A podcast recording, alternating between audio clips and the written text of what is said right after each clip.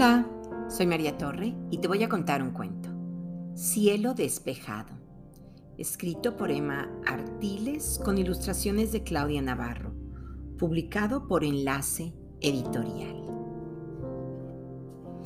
Todas las tardes la abuela recogía a Lola en el colegio y la llevaba a casa en su camión. Lola apenas tiene cinco años y no debe viajar en el asiento delantero, comentaban las madres de los otros niños. Ni Lola ni la abuela respondían a esos comentarios. Ciertos comentarios no admiten respuesta. En la casa las acompañaba Julián, el gato. Por las noches, la niña, la abuela y Julián salían al balcón a mirar el cielo. Los padres de Lola andaban en aviones y el cielo debía permanecer despejado.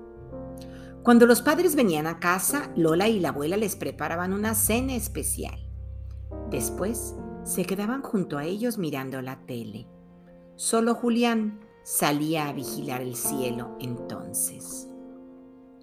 Una tarde, la abuela no fue a recoger a Lola al colegio.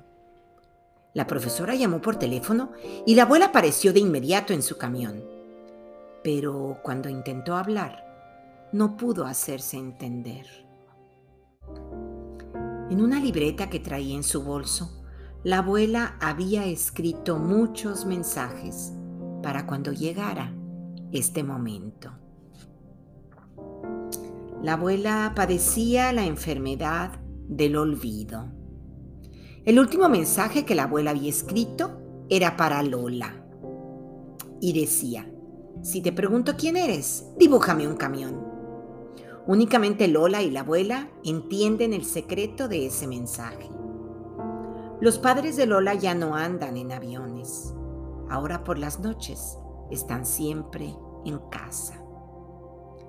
¿Es cierto que a la abuela hay que atenderla como si fuera un bebé? Preguntan las madres de otros niños en el colegio. Lola no responde. Ciertas preguntas no merecen respuesta.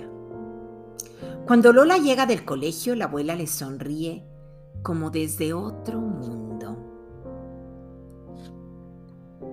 Lola ha dibujado para ella un cielo despejado. La abuela pronuncia un nombre, Julián. Lola pone sobre el cielo un gato.